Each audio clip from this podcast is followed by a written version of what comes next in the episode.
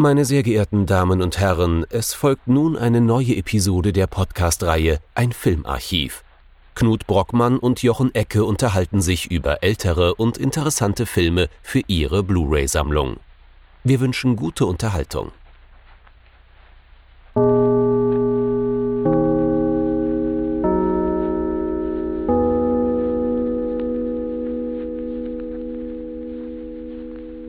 Hallo Knut und willkommen zu einem Podcast von Jochen Ecke mit Jochen Ecke, produziert von Jochen Ecke, geschrieben von Jochen Ecke, erdacht von Jochen Ecke, mit teilweise Musikuntermalung von Jochen Ecke und ähm, generell im, im Geiste von Jochen Ecke.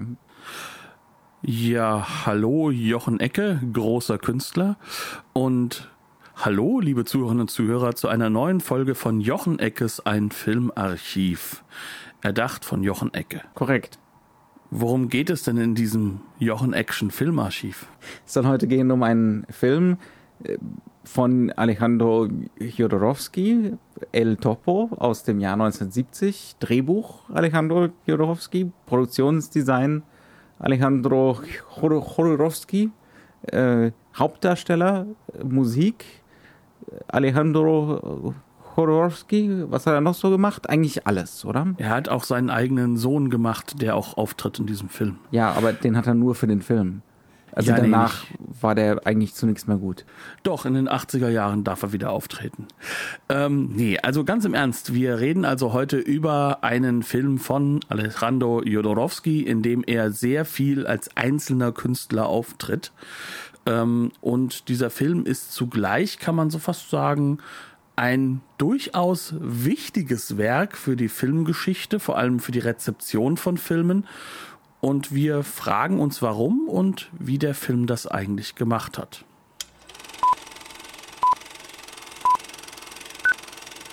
Willkommen zurück bei Jochen Eckes Ein Filmarchiv und Alejandro Jodorowskis El Topo. Ich tue mich jetzt schwer, dich zu fragen, worum es in diesem Film eigentlich genau Au geht. Backe. Ähm, vor allem, weil ich nicht der festen Überzeugung bin, dass es wirklich eine Inhaltsangabe gibt, die die Relevanz wiedergibt des Films. Also Also das, was der Film für sich als relevant erachtet. man kann den Film ja ganz grob in zwei Teile unterteilen. Der erste Teil handelt von El Topo, der, dem Maulwurf, nicht wahr? Gespielt von Alejandro Jodorowsky, ähm, der als geheimnisvoller Reiter in Schwarz äh, sich nach einer Weile, nachdem er seinen Sohn aufgegeben hat und sein gesamtes Dorf zerstört worden ist, äh, ja, auf die Suche macht nach vier Pistolenmeistern, um diese zu besiegen im Duell und damit dann selber der Allergrößte zu werden. Ähm, also er will sehr gut abliefern. Äh, Dabei wird er begleitet von einer jungen Frau. Äh, hat die einen Namen? Ich hab's nicht mehr so ganz im Kopf. ja, also von einer- nennt von einer sich, äh, jungen- Mara. Mara. Ja, er nennt sie Mara. Ne? Ja, sie hat, auch die Schauspielerin heißt Mara. Ich erinnere mich. Mal so nebenbei. ja, ähm, er nennt sie Mara, äh, die ihn durchaus, äh, die, die, die ihn durchaus beglückwünscht zu diesem Plan und ihn auch in seinen Ambitionen bestärkt, der Allerbeste zu werden. Äh, und ja, dann schaltet er in diesem Teil so nach und nach äh, drei von diesen Gunslingers aus. Und äh, der vierte bringt sich selbst um. Und ähm, dann bringt sich El Topo auf gewisse Art und Weise auch selbst um. Beziehungsweise er wird von seiner Doppelgängerin auf einer Brücke oder nachdem er eine Brücke äh, überquert hat, erschossen. Und dann beginnt Teil 2, wo El Topo im Diogenesdorf, im Tonnendorf unter dem Berg bei den Freaks wiedererweckt wird als Erleuchteter und lernen muss, in welchem Verhältnis dieses Diogenesdorf unter dem Berg zu den Einwohnern einer Stadt, einer nahegelegenen Stadt steht, denn die lagern da ihre Unerwünschten ab. Ne? Also wer auch immer mit einem vermeintlichen Defekt geboren wird, äh, wird in die Grube, in den Berg befördert. Und daraufhin äh, hat er gemeinsam mit einer anderen Bewohnerin dieses erloschenen Vulkankegels slash Tropfsteinhöhle die, die Bestrebung, es den, diese, diese armen Leute aus dem Berg zu befreien und es diesen Typen im Dorf mal so richtig, in der Stadt so richtig zu zeigen. Das war eine sehr, sehr gute Inhaltsangabe. Ich glaube, wer den Film nicht gesehen hat, wird ihn jetzt nicht sehen wollen. ähm, was ich aber falsch wäre. Nicht. Ich schäme mich nicht. Was aber falsch wäre. Also, ja. ähm, wir versuchen das Ganze mal so ein bisschen aufzubinden. Mhm. Warum war es eigentlich sinnbefreit, hier von einer kohärenten Erzählung dessen, was in dem und Film dennoch passiert. habe ich drei Minuten damit zugebracht. Ja, aber warum, äh, es, es beweist ja, warum das relativ sinnbefreit mhm. ist.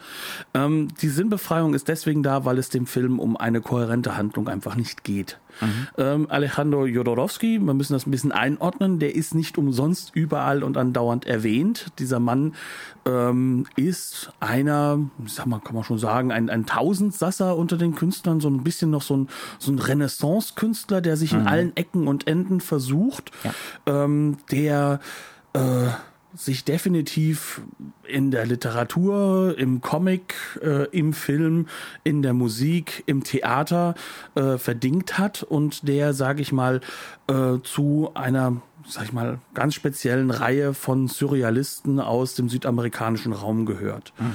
Ähm, Sich auch dann durchaus gerne in dieser Tradition sieht zumindest mit den frühen Filmen. Ne? Also wir reden tatsächlich von einem chilenischen Künstler, er hat allerdings auch einen ukrainischen Familienhintergrund, woher dann wahrscheinlich das Chodorowski oder Jodorowski äh, im Nachnamen rührt. Ja, ähm, du hast es schon ein bisschen angesprochen, der gute Mann war nicht nur äh, im Film extrem einflussreich, mittlerweile ist er über 80, macht aber immer 90. noch 90, macht aber immer noch Filme.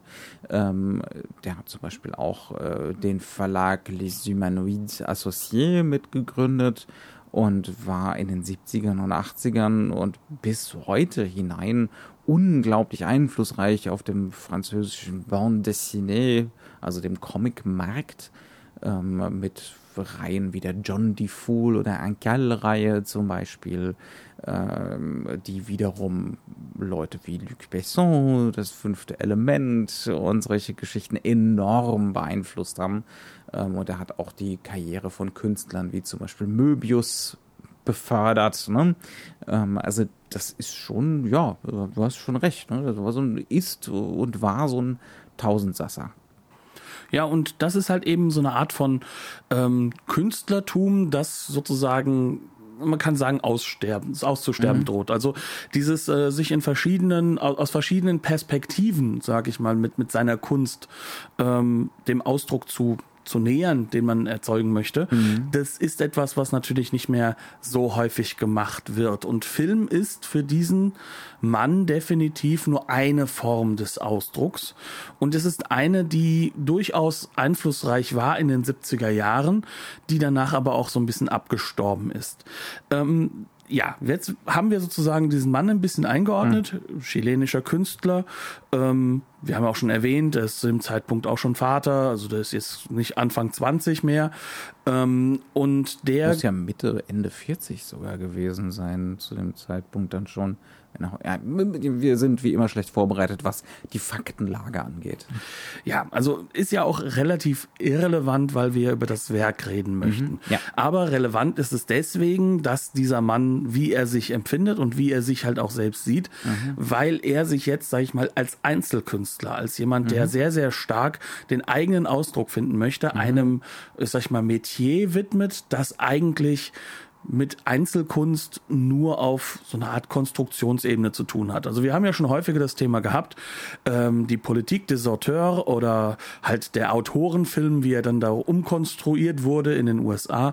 Das sind ja im Endeffekt Annäherungen an ein Autorenkonzept, die aber nicht wirklich davon ausgehen, dass nur ein einziger Einfluss hat auf einen Film. Es mhm. gibt da noch immer Schauspieler, es gibt Drehbuchautoren, die müssen nicht unbedingt die gleichen sein, sollten es aber in diesem Falle. Trotzdem gibt es Kameramann, Kameramänner, es gibt Leute, die sich um die Montage kümmern, um Setdesign und der Regisseur ist derjenige, der es versucht, seinen sag ich mal, Ausdruck darin zu finden, indem er auch ein Kompositeur mhm. dieser Einzelleistungen ja. ist. Ja. Und ähm, einfach Entscheidungen treffen und charakteristische Entscheidungen treffen. Ne? Man bekommt eine Auswahl vorgegeben und je nachdem, was man für eine Auswahl trifft, das sollte am Ende ein Muster ergeben. Und diesen kann man schon so sagen, verweigert sich Jodorowski oder er versucht sich dem zu verweigern, indem er möglichst viel selbst macht mhm. und möglichst viel von sich selbst in diesen Film reinbringt. Jetzt haben wir schon einen kleinen Satz dazu fallen lassen. Der Mann sieht sich als Surrealist. Mhm. Äh, vielleicht ist das auch noch eine Einordnung, die wir, bevor wir jetzt wirklich über den Film mhm. reden, nochmal bringen müssen. Surrealismus ähm, wird gerne sozusagen so als eine Linie gezogen und die meisten denken dabei an Salvatore Dali, ähm, ist aber natürlich sowohl im Film als auch in allen möglichen anderen Kunstrichtungen, natürlich vor allem auch in der Malerei, vollkommen ähm, ein breites Feld. Das ist ein unglaublich breites Feld. Es fängt in Kontinentaleuropa an, ne? aber dann begründen sich eben auf allen Kontinenten und insbesondere dann auch in Südamerika eigene Traditionen. Wir hatten zum Beispiel ja schon auch die tschechoslowakische surreale Tendenz im Film. Also das ist jetzt definitiv nichts, was wir nur so in Wien Deutschland und Frankreich verorten können, ne, sondern ähm, das fächert aus, das findet dann auch immer wieder Neudefinitionen. Grundsätzlich ist die Idee ja, dass die Darstellung von äh, oder dass, dass man durch das Wiedergeben oder den Versuch, das Unbewusste zu erfassen, das Traumhafte zu erfassen, eine akkuratere Darstellung der Realität, des Echten, des Authentischen hinbekommt, als im herkömmlichen, orthodoxen Realismus. Ne? Das ist die grundsätzliche Idee. Ähm, damit fällt auch zum Beispiel das Konzept weg, dass klare Kausalität da sein muss, dass man den Naturgesetzen folgen muss. Ähm, ne? Es geht um eine, rein, um eine reine psychologische Realität. Das kommt aus dem ganzen Hexenkessel, aus dem auch der Dadaismus und der Expressionismus und so Anfang des 20. Jahrhunderts zu Beginn der Moderne so entstiegen sind. Und das setzt sich dann eben in Südamerika fort, wo wir dann auch eben nicht nur in Chile, auch in Argentinien, in Brasilien eine ganz klare eigene Tradition davon haben. Und es ist eine Sache, die ähm, das muss man auch sagen, wirklich über alle möglichen Kunstformen hinweggreift. Mhm. Ne? Weil ja. es ja gerade modern ist mhm. und aus der Moderne stammt, ist es nicht nur bezogen auf die Malerei oder eben, man kann auch sagen, es, es findet sich halt auch wieder in, in der Bildhauerei natürlich, mhm. sondern äh, es findet sich halt dann auch in der Fotografie, ja. sehr deutlich sogar in der Fotografie, weil da ja dieses Realitätsversprechen so besonders groß ist ja. Ja. und es findet sich dementsprechend auch im Film wieder. Ne? Also das ist auch nichts, was jetzt im, im Film sonst gar nicht vorgekommen wäre, sondern es gibt durchaus eine ganze Tradition im Kino, die sich mit dem Surrealismus Realistischen beschäftigt. Ne? Also da kann man schon sagen, das äh, ist der, jetzt nicht. Der Schutzpatron ist da ganz bestimmt Buñuel. Ne? Ja, Buñuel ist der Großmeister. Ja. Ähm, aber es ist halt, wie gesagt, nicht für sich und alleine stehend, ne? mhm. ne? sondern das ist jetzt einfach sozusagen eine Linie, die in den 70er Jahren auch nichts Neues ist. Also Buñuel ist ja schon lange unterwegs, mhm. kann man sagen. Und ja, ich der muss ist schon bald, der ist ja schon bald nicht mehr unterwegs. Genau, ja.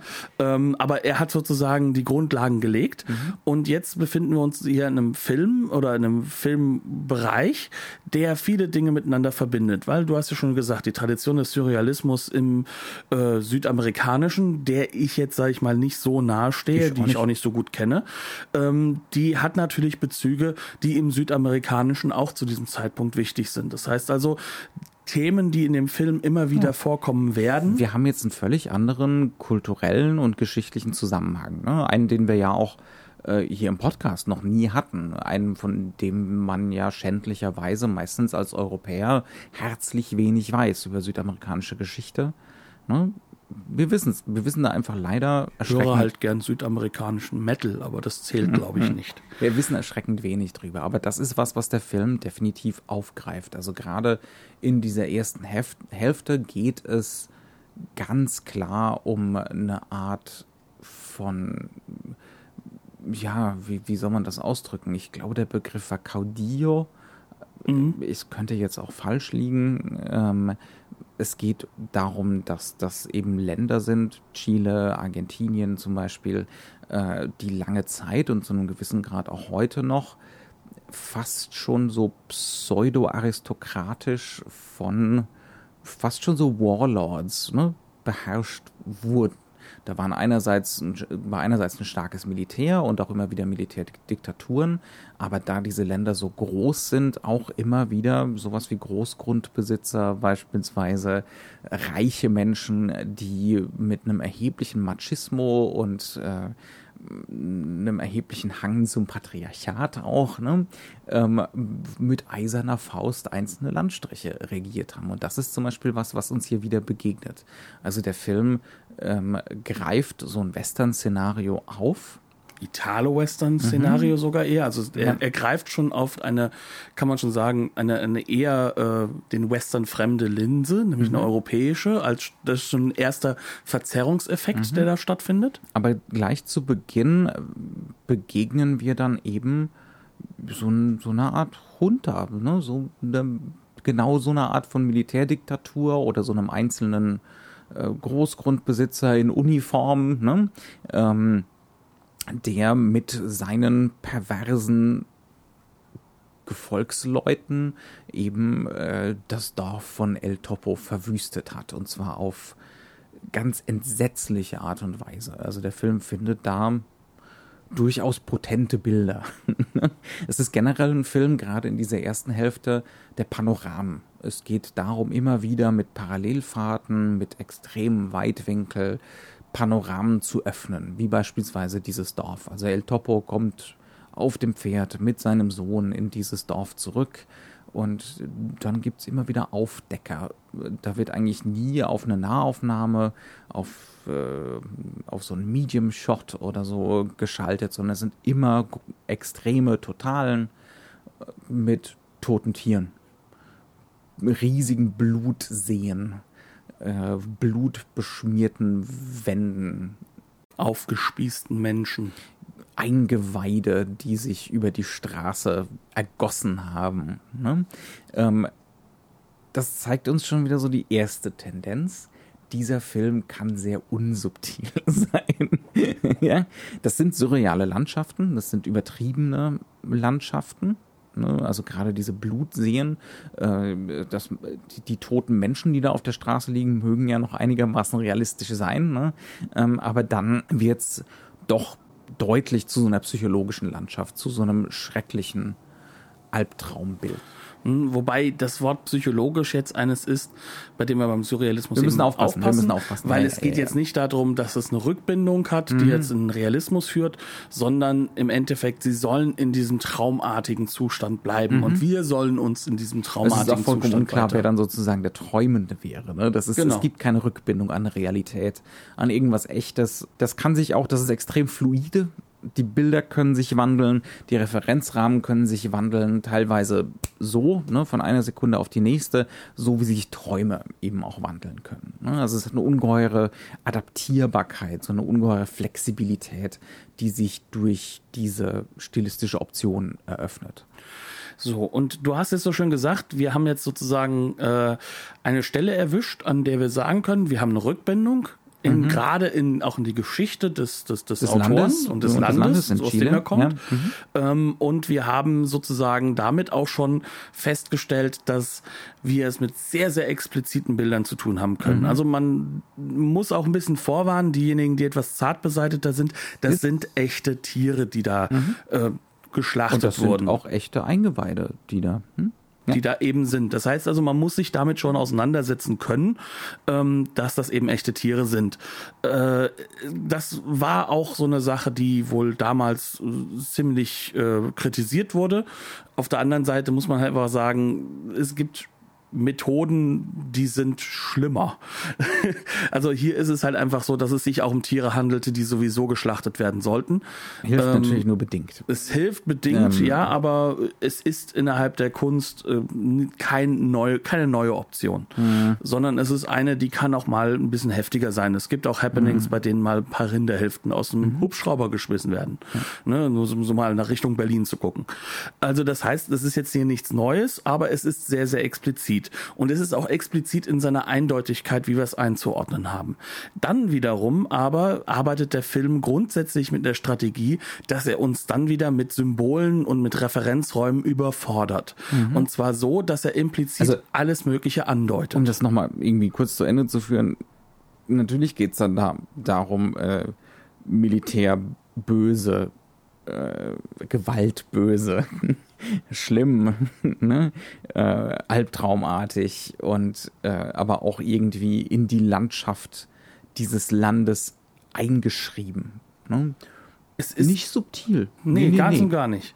Ähm, wir wissen ganz genau, was sozusagen hier zu denken ist in gewisser mhm. Weise. Dann Ins aber kommt. Ich denke insbesondere, wenn man aus Chile kommt oder ne, aus einem ja. anderen südamerikanischen Land, erkennt man sofort wieder.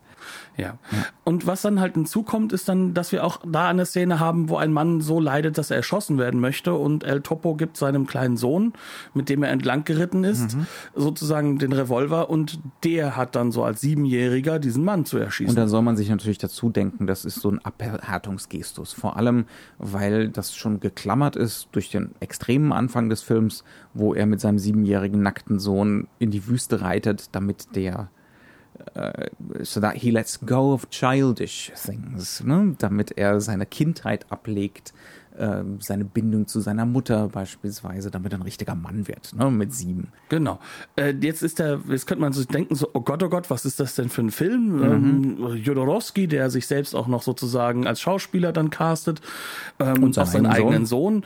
Ähm, was will der uns denn damit sagen? Muss man mhm. so abhärten? Und dann wird das Ganze halt spannend, weil natürlich diese Figur des El Topo, ähm, die ist in keinem Moment vorhersehbar und sie ist in keinem Moment positiv belegt, mhm. sondern das ist eine Figur, die auf eine Reise geht, die sinnbefreit ist und auf der anderen Ebene immer selbstzerstörerisch wirkt mhm. und die auch super negativ besetzt ist. Also dieser Mann macht keine guten Dinge. Er ist Mörder, er ist Killer, er ist Sadist. Ähm, und das wird uns immer wieder vorgeführt. Aber da das Ganze nicht narrativ rückgebunden ist, bleibt da sozusagen so eine Öffnung. Eine ist, es bleibt eine Chiffre. Es bleibt eine Chiffre. Ja. Und das macht es natürlich unglaublich schwierig, sich dieser Figur oder einer Logik zu nähern. Aber gleichzeitig wird uns die Figur halt so hingeschmissen. Ne? Also natürlich sollen wir die moralisch beurteilen, aber gleichzeitig ist sie in ihrem Handeln ziemlich blank so da ähm, und wird, wird nicht mehr oder weniger eingeordnet als der ganze Rest vom Film. Ne? Also mhm. wir werden hier nicht gegängelt uns wird nicht vorgeschrieben, was wir von dieser Figur zu halten haben. Im Gegenteil, ähm, am Anfang denkt man eben, okay, das ist jetzt hier der einsame schwarze Reiter aus dem Italo-Western, den kennen wir halt. Der mag ein bisschen moralisch kompromittiert sein, ne? aber eigentlich ist er der Gute. Also, das ist ja auch das, was der Film macht. Ne? Er führt uns ein in so eine Westernlandschaft und äh, zitiert rucki zucki ne? alle möglichen äh, Gemeinplätze des Genres und alle möglichen Topoi und dann fühlt man sich in so einer trügerischen Sicherheit bei der ganzen Angelegenheit. Wir können gleich nochmal, sprechen wir doch gleich mal über so einen Genre-Moment, der dann gleich kommt. Denn der Maulwurf El Topo will Rache. Dementsprechend ähm, kommt er zu einem Punkt, an dem vier Desperados sind. Und die möchte er, dass sie ihn angreifen, indem er sich etwas nimmt, nämlich äh, indem er sich äh, drapiert mit Ringen, die teuer sind, sodass sie ihn überfallen wollen. Und das führt dann zu einem Moment. Was er nicht sagt, ne? Also das hast du nee, jetzt. Nee, ich das, bin da das, nicht, aber das nicht drauf gekommen. aber gut, ja. Mhm. Ja, das, das habe ich aus dem Audiokommentar, das hat mir Jodorowski erklärt. Mhm. Nee, also ganz ehrlich, das, das bemerkt man, wenn man den Film gerade zum zweiten Mal guckt, sehr deutlich, dass da, das ist einer dieser wenigen offenen Stellen, die versuchen narrativ zu Knut sein. will mir gerade passiv-aggressiv sagen, dass ich schlecht vorbereitet bin. Nein, habe ich gar nicht gesagt. Und passiv-aggressiv bin ich nicht, ich bin aggressiv. Allenfalls. Nee, ähm, also wir kommen jetzt an diesen Punkt, an dem wir dann sagen müssen, diese diese Jungs, ähm, die eingeführt wurden als dappische, lächerliche Figuren. Der eine leckt die ganze Zeit Frauenschuhe ab, die er dann wegschießt. Mhm. Der nächste muss mit seinem Säbel eine Banane, die, die rumsteht, schnibbeln und schneiden, bevor er sie essen kann. Äh, der Keine, nächste. Keine keinesfalls fallische Banane. Gar, gar keinen Fall. Mhm. Ähm, der nächste wiederum, äh, ja, baut sich aus, äh, sind es irgendwie so äh, Essensreste oder so, so, so eine Art ähm, Frau auf dem Boden, die mhm. er dann sozusagen begattet, während er futtert. Ähm, das heißt also, das sind so, so sehr, sehr lächerliche Figuren, Abziehbilder, die definitiv etwas haben von Clowns, auch clownesk sein sollen. Mhm. Es gibt immer wieder diese Zirkusanleihen. Sie sind aber auch nur einen halben Schritt entfernt von solchen Comic Relief Pseudo-Villains aus dem italienischen Western. Ja, deswegen lachen sie auch sehr viel. Ja. Mhm. Ähm, aber wir kommen halt sozusagen dann zu einer Stelle, wo diese Leute ihn, also El Topo, zu einem Duell herausfordern. Jetzt könnte man sich denken, da ist jetzt das große Duell, aber warum bleiben die Leute denn alle auf ihren Pferden sitzen? El Topo auf der einen Seite, drei Killer auf der anderen. Und dann geht noch der eine hin und wird mit ganz, ganz ernstem Blick einen ähm, Luftballon aufblasen. Der wird dann zugemacht und dann weitergereicht und dann der letzte steigt vom Pferd ab, zeigt El Topo, dies ist ein Luftballon. Und dann wird er in die Mitte gelegt und durch den heißen Sand wird er natürlich sofort äh, wieder Luft verlieren. Und wir wissen jetzt, aha, das ist sozusagen jetzt die Regel. Wenn der Luftballon keine Luft mehr hat, dann wird geschossen dieses lächerliche Moment ist natürlich eine vollkommene Überhöhung von allem, was die Italo-Western-Tropen so hergeben. Das ist eine Sergio Leone-Szene ja. mit Luftballon. Ja, und dieser mit Luftballon baut halt natürlich, Sergio Leone hat eine Überhöhung, hat eine Ironisierung, eine starke Ironisierung mhm. des amerikanischen Westerns vorgenommen. Und jetzt wird das nochmal weiter ironisiert. Aber dann wird geschossen und die Blutspritzer sind durchaus abnorm. Und der Mann, der überlebt, weil er sagen soll, wer sind die Killer, der wird dann in der Szene weiter regelrecht halt, kann man schon sagen, gefoltert. Dem wird in die Beine geschossen und äh, der kleine Junge guckt sich das an, darf dazu gucken und zwischendrin drapiert sind noch ein Haufen Ziegen, die das Ganze wiederum verzerren sollen. Mhm.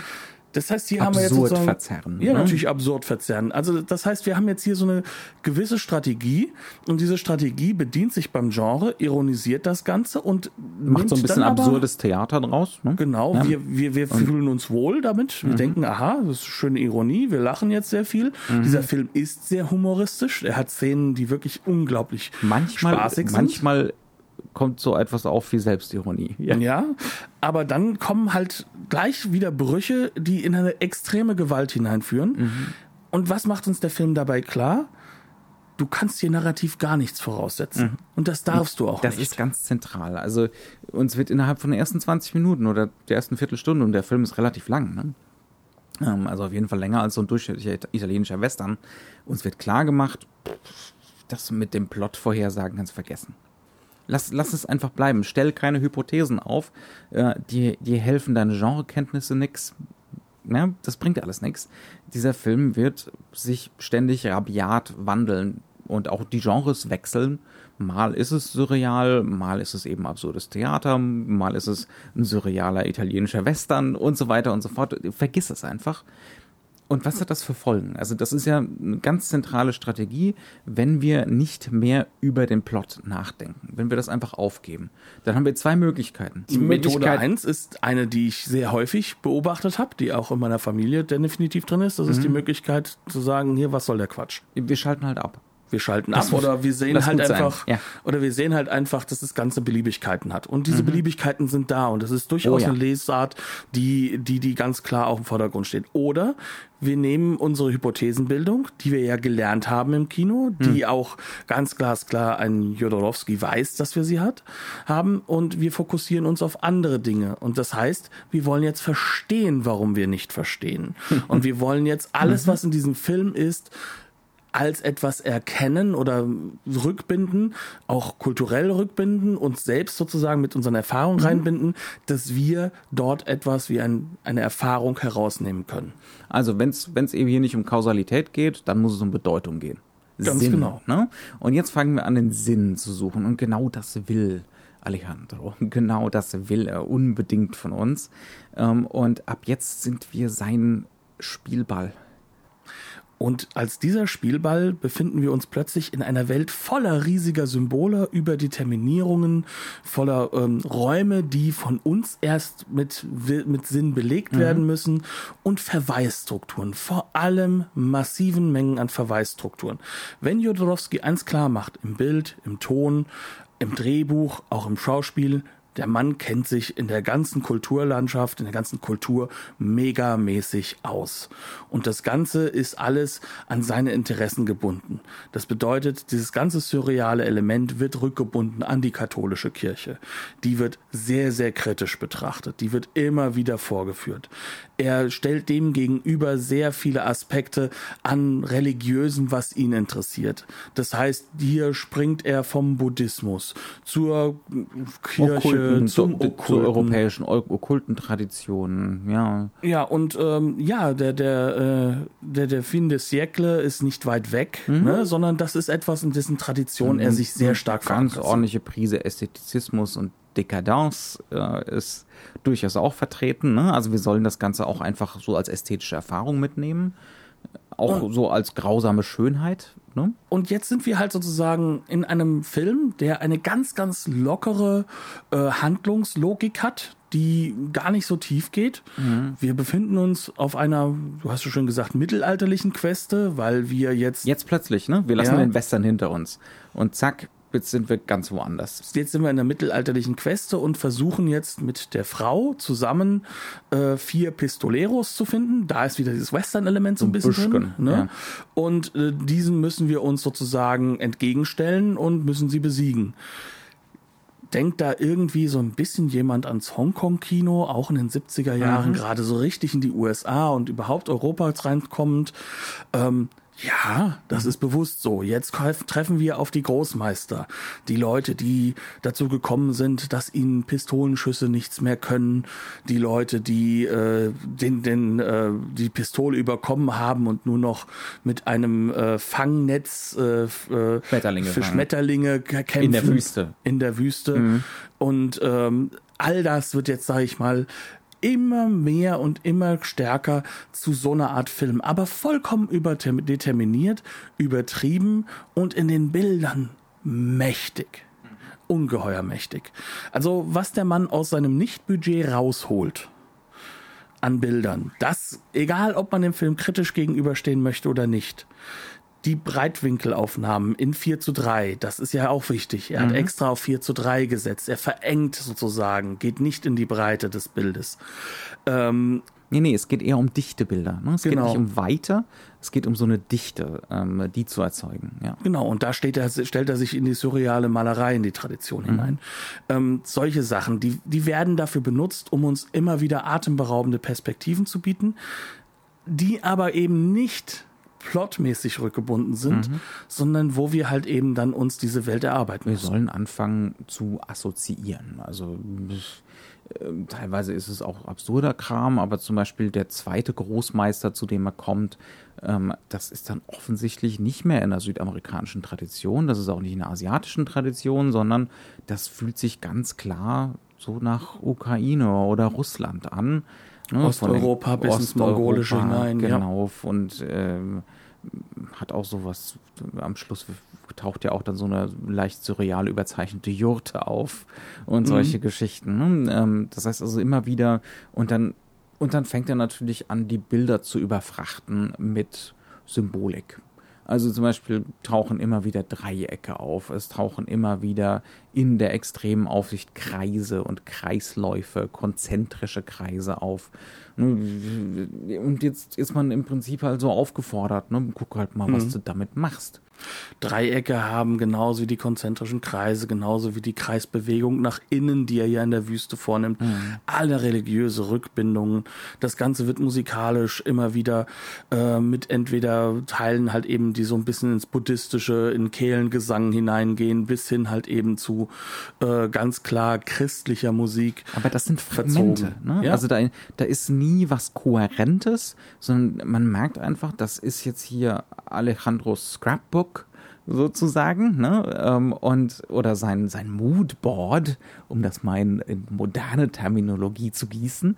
Und das ballert er jetzt hier alles rein. Und entweder ist für uns als Zuschauer die Bedeutung schwanger oder wir sind extrem genervt. Ich gebe zu, ich war teilweise auch genervt, ja, ähm, weil es eben nicht darum geht, äh, Tiefe zu erzeugen, ne, sondern Tiefe zu suggerieren, einen so ein bisschen zu der Tiefe auch hin zu manipulieren. Ähm, äh, und das und das macht er halt auch mit enormer Dauer. Du hast schon vollkommen recht. Da ist eine unbedingte Meisterschaft. Also vor allem für jemanden, der noch gar nicht viel mit Film gearbeitet hat. Ne? Ähm, eine unbedingte Meisterschaft darin, Landschaften einzufangen, Verdichtungen einzufangen, Architektur einzufangen. Er weiß ganz genau, wann er die Handkamera braucht. Er weiß ganz genau, wann er das Weitwinkel braucht. Ne? Ähm, äh, diese Sequenzen haben auch, sind auch sehr geschickt darin, wie er Genre-Elemente im Stil aufnimmt. Also zum Beispiel gegen den einen Großmeister, der dann sagt, äh, keine Pistolen mehr, schlag mich, ne? versuch mich zu schlagen. Und plötzlich ist das wirklich Kung-Fu-Ästhetik. Mit den, mit den Reißzooms zum Beispiel äh, und den Schlägen, die einfach nur durch Schnitte suggeriert werden, wo kein Impact ist ähm, mit derselben schnellen Schnittfrequenz und so. Ne? Ähm, also es ist so eine, ist so eine seltsame, so ein seltsames Gehäcksel aus Okkultismus und Spiritualismus und Pop, ja? die aber neu ist. Das ist was Neues in den 70ern. Ähm, zumindest im Kino. Und Ende der 60er, zumindest im Kino, dass hier jemand so ein Geheimnis schafft und sich auch mit einem Geheimnis umgibt. Ne? Ähm, und uns als Zuschauer sozusagen auch dann selbst auffordert, mit auf diese Queste zu gehen. Ne? Wobei die, es dann ja auch spannend ja immer ist. auch eine Erkenntnis, eine Erkenntnisqueste, ne? Ja. Eine, eine ja. Suche nach Erkenntnis. Denn letzten Endes ist es ja so, dass unser Maulwurf hier immer nur betrügt. Er gewinnt nur dadurch, dass er betrügt und tötet die alle und es ist extrem schrecklich. Ähm, Für ihn, aber auch, eben ja und da kommen wir halt wieder so einen Punkt rein. Wir haben halt sozusagen eine Figur, die nur schrecklich ist, aber wo wir immer wieder bemerken, dass diese Figur darunter leidet. Mhm. Ähm, wir haben, wie du es eben so schön gesagt hast, neben dieser Frauenfigur, die ihm folgt, noch eine mhm. Doppelgängerfigur, eine Frau, die genauso wie er gekleidet ist. Immer wieder wird natürlich auch da diese Sexualität in den Vordergrund gehoben. Es ist wahnsinnig schwierig, auch gerade aus unserer heutigen Sicht äh, mit dem mit manchen Elementen umzugehen. Mhm. So gibt es zum Beispiel da eine Sequenz, in der er ähm, seine neue Freundin glasklar vergewaltigt und das mhm. Ganze wird als ja. Offenbarungsmoment dargestellt. Lass uns doch da, ja, gehen wir doch mal da ein bisschen drauf ein. Das ist ja so eine, das ist ja die große Kontroverse um den Film. Und ähm, das ist schon, das ist schon interessant drüber zu reden. Ne? Das ist auch ähm, ganz gut drüber zu reden, weil da ganz viel drinsteckt darüber, wie der Film funktioniert. Also wie er diese Bedeutungsangebote macht ne? oder diese, diese Projektionsangebote macht. Also die beiden sind gerade frisch in der Wüste angekommen, wissen noch gar nicht so sehr, dass sie jetzt auf dieser Queste sind, sondern sind erstmal nur in der Wüste. Und die Frage kommt auf von ihr, von seiner Begleiterin, wie werden wir denn hier überleben? Wir haben nichts zu essen, wir haben nichts zu trinken, die Hitze ist gnadenlos. Und er wortlos fordert sie nur auf, sich so breitbeinig hinzustellen in den Sand, fängt an, den Sand zu graben und findet sofort Eier. Ja. ja. Und dann ziehen sie ein bisschen weiter. Das Ganze ist stark als Montagesequenz inszeniert. Und sie kommen so einem vage fallischen Felsen, finden sie. Und was macht El Topo? Er schießt auf den Felsen und. Nachdem er ein Gebet ausgesprochen genau, hat. Und es springt sofort Wasser raus. Ähm, und dann versucht sie, also Mara, das natürlich zu reproduzieren, ob sie das auch kann. Und sie kann es nicht. Und das mhm. findet sie auch nicht gut. Und sie verzweifelt darüber.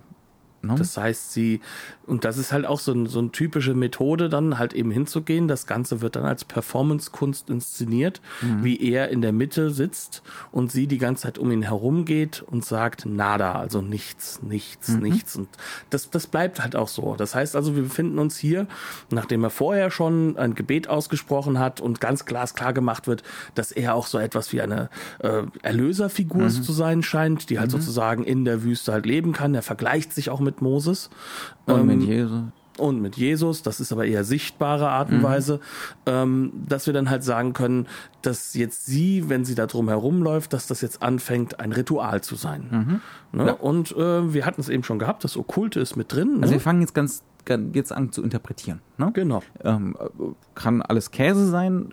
Das ist einfach nur so, wie wir jetzt so ein bisschen dieses Angebot wahrgenommen haben und diese doch ziemlich kontroverse Sequenz. Ähm, wir wollen das Ganze mal ein bisschen okkult lesen. Du. Wir, wir, lesen wir das mal so. Ähm, Das ist deine äh, Stärke. In der, in, ja, in meine Stärke, als ob ich da Du, so du hast dich da ein bisschen mehr eingelesen zusammen mit deiner Freundin als ich in dem Thema. abends, wenn ich meine schwarze Messe im Keller halte. Glasklar. es gibt zwei Prinzipien, ne? das männliche und das weibliche Prinzip äh, im Okkulten ähm, in, der, in, in dieser Tradition.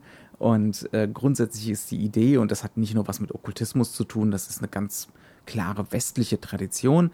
Das weibliche Prinzip ist, äh, der kann sich im biologischen Sinne reproduzieren, ist aber ansonsten nicht kreativ. Und das männliche Prinzip ist das des Genius. Ne? Ähm, das heißt also, der kann zwar keine Kinder gebären, äh, aber er formt die Realität. Ne? Ähm, er kann deswegen auch der Magier sein, zum Beispiel, der, äh, der die Realität verändert, so wie es dieser El Topo da eben macht und Wasser fließt und Eier sind zu finden und so. Ne? Ähm, und wie verleihen wir jetzt dieser Mara, der Frau, ein wenig männlichen Genius? Ja, vergewaltigen, ne? ja. Ja, also das ist die Interpretation und ich, ich fürchte, das ist auch ganz stark die Implikation hier. Ne? Also das, ähm, das ist eine Thematik, die geht ja in die Tiefe rein und es Ja. ist ja auch klar, dass Jodorowsky ähm, auch Alistair Crowley und Co. Ja. alles sozusagen mit eingearbeitet hat. Und ähm, wir müssen halt dabei auch gleichzeitig betrachten, und das ist so ein bisschen auch das, weswegen ich das so ein bisschen schützen möchte. Ja, ja. Wir befinden uns in den 70er Jahren und ähm, da wird diese Form von Sexualität durchaus noch anders bewertet.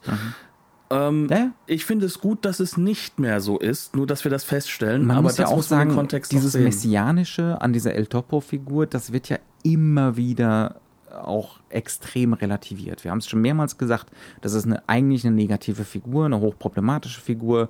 Der lässt seinen Sohn zurück, der hat so einen Todestrieb, der betrügt, um zu gewinnen. Ähm, der ist ein Mörder, der ist ein Sadist, ja. Also in dem Sinne ist eigentlich auch diese Vergewaltigung jetzt, ne, die ist eingebettet in einen gewissen Rahmen. Ähm, es gibt dummerweise nun halt auch die Gerüchteküche um den Film. Äh, Und das kann man auch nicht komplett ausklammern bei der ganzen Geschichte. Ne? Äh, Die lautet, Das wäre eine echte Vergewaltigung gewesen. Die Frau wusste davon gar nichts. Ähm, was aber, wenn wir ehrlich sind, das Filmbild und äh, die mit Sicherheit nur vorhandene eine Kamera bei den Lichtverhältnissen nicht hergibt. ja, Weil das ist, das wenn man Ganze sich die Inszenierung des Ganzen anguckt, das ist aufgelöst in diverse Einstellungen.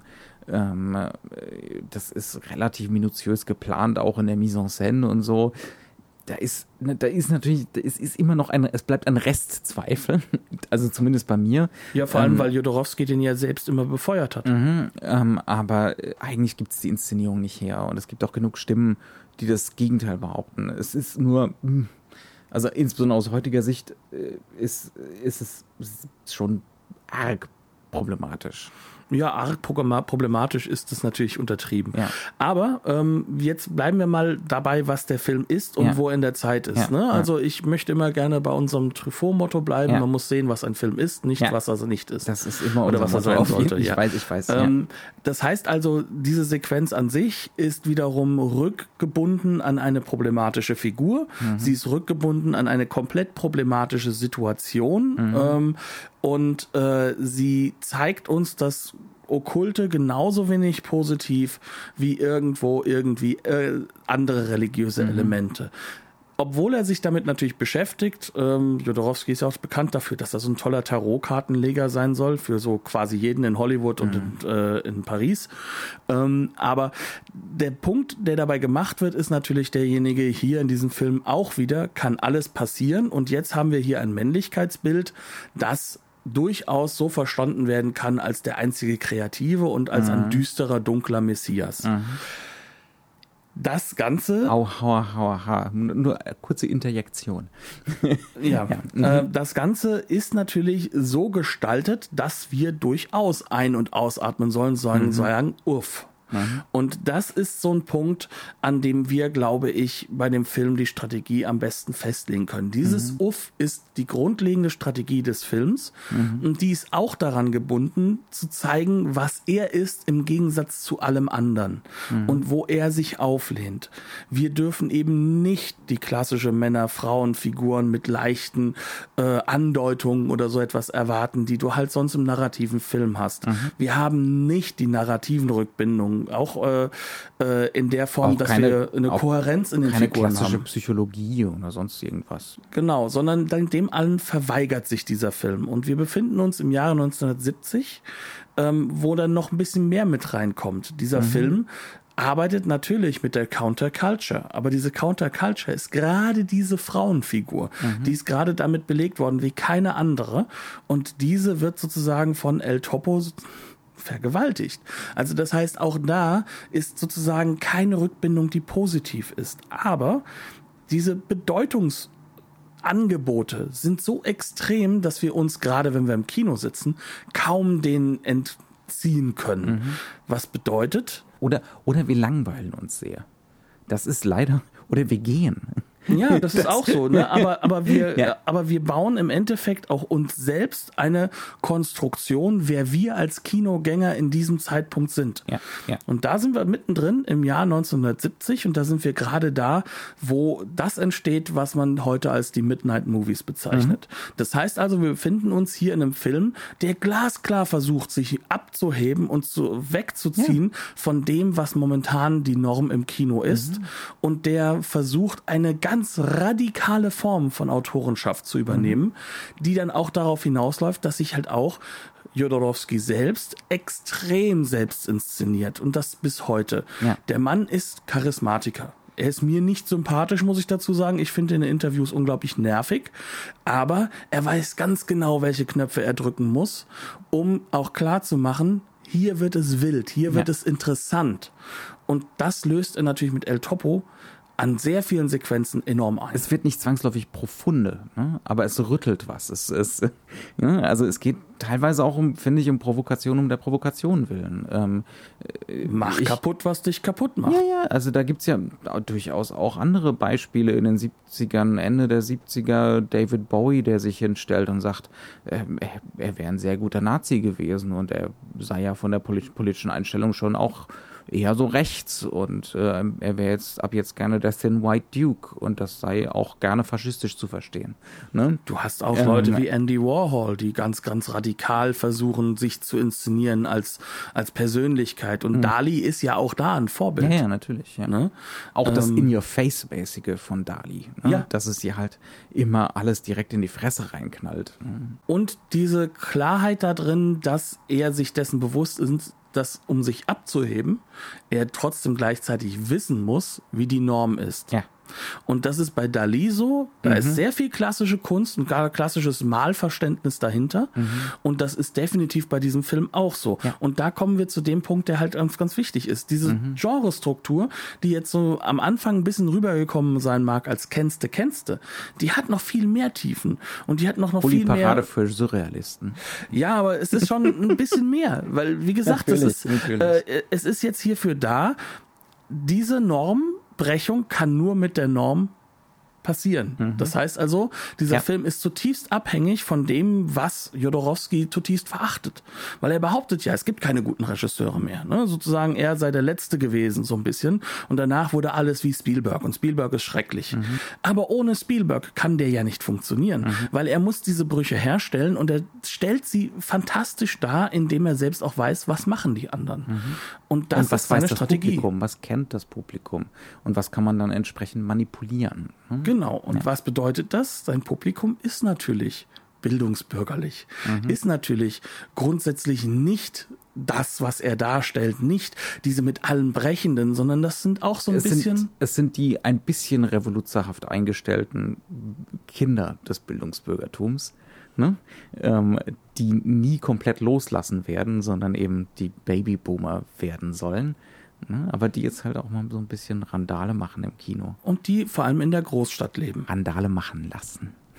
Also wir befinden uns hier momentan in der Großstadt, mhm. wir befinden uns in New York und wir haben gerade ähm, Stars der alternativen Szene mhm. und der Gegenkultur wie Yoko Ono und John Lennon, die sagen, guckt euch mal den Film an, das ist was ganz Besonderes. Mhm.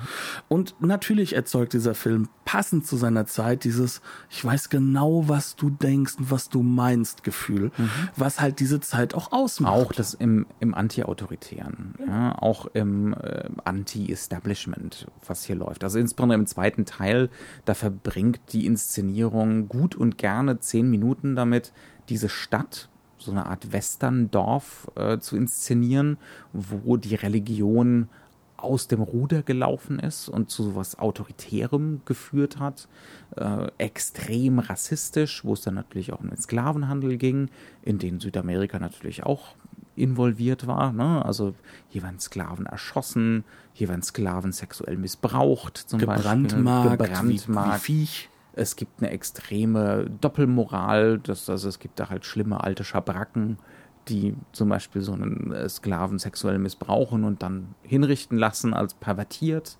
Mhm. Ähm, äh, das ist alles, das könnte plakativer nicht sein. Und man muss sich das wirklich im Kontext der Zeit vorstellen. Da sitzt diese junge Generation und das ist Affirmation. Ne?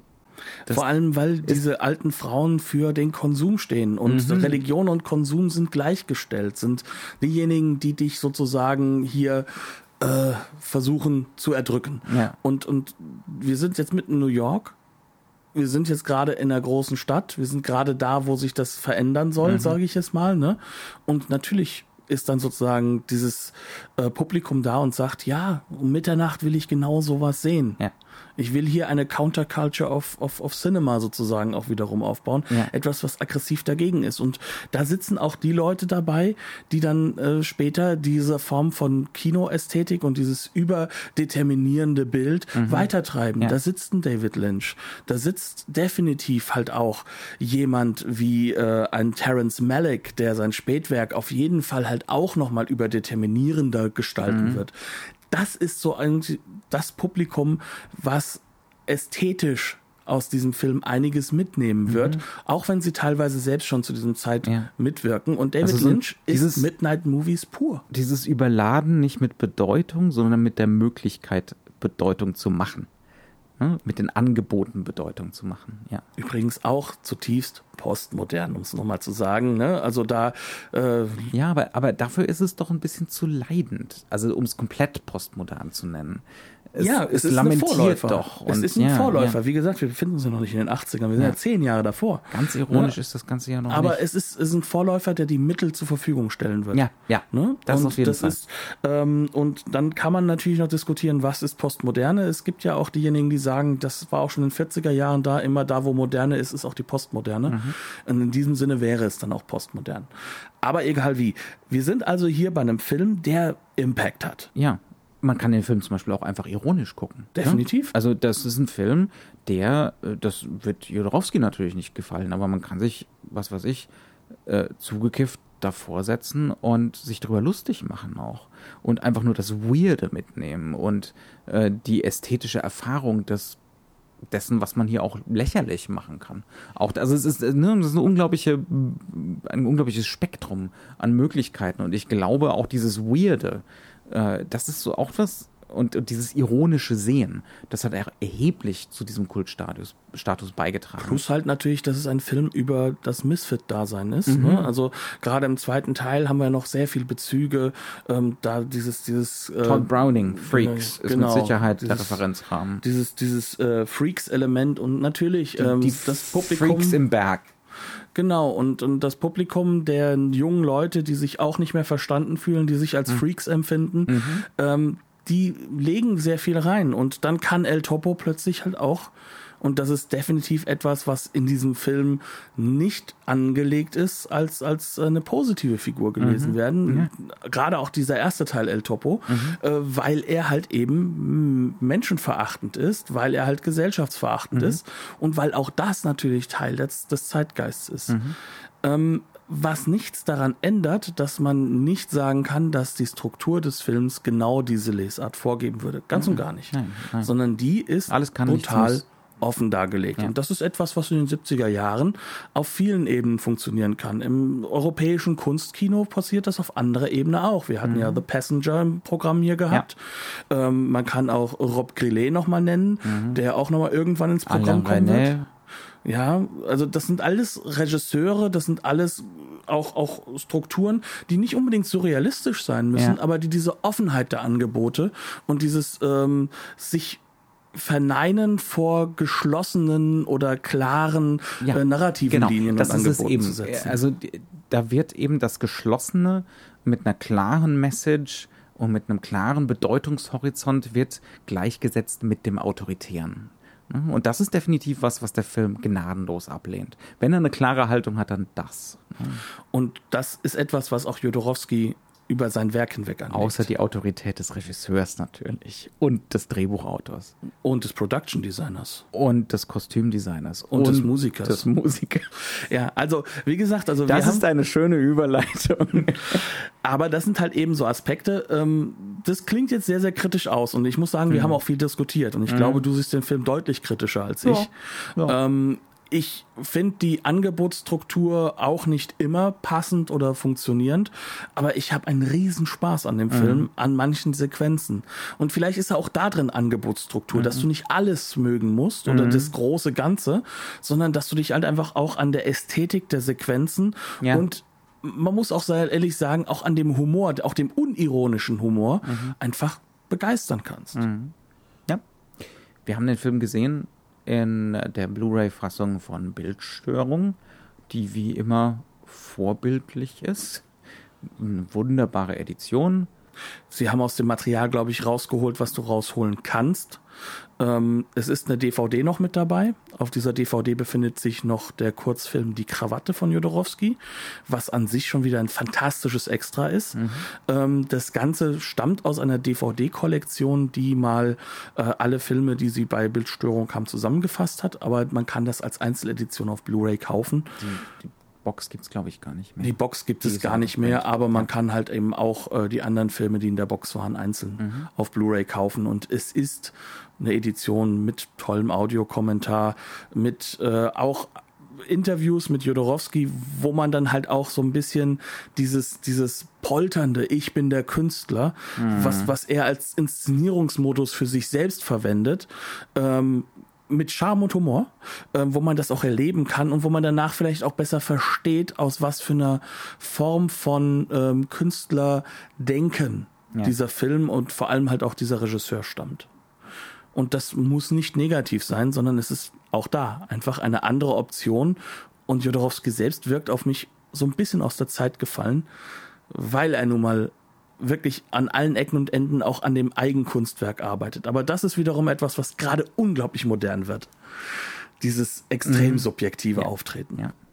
Nun gut, dann würde ich doch sagen, wie immer, bleibt uns gewogen, tretet in Kontakt mit uns, äh, wenn ihr möchtet, wenn ihr uns äh, möglicherweise zum Beispiel gar nicht zustimmt ähm, oder auch zustimmt. Mal gucken. Ähm, Und ansonsten bis nächste Woche. Dankeschön, dass ihr dabei wart und tschüss.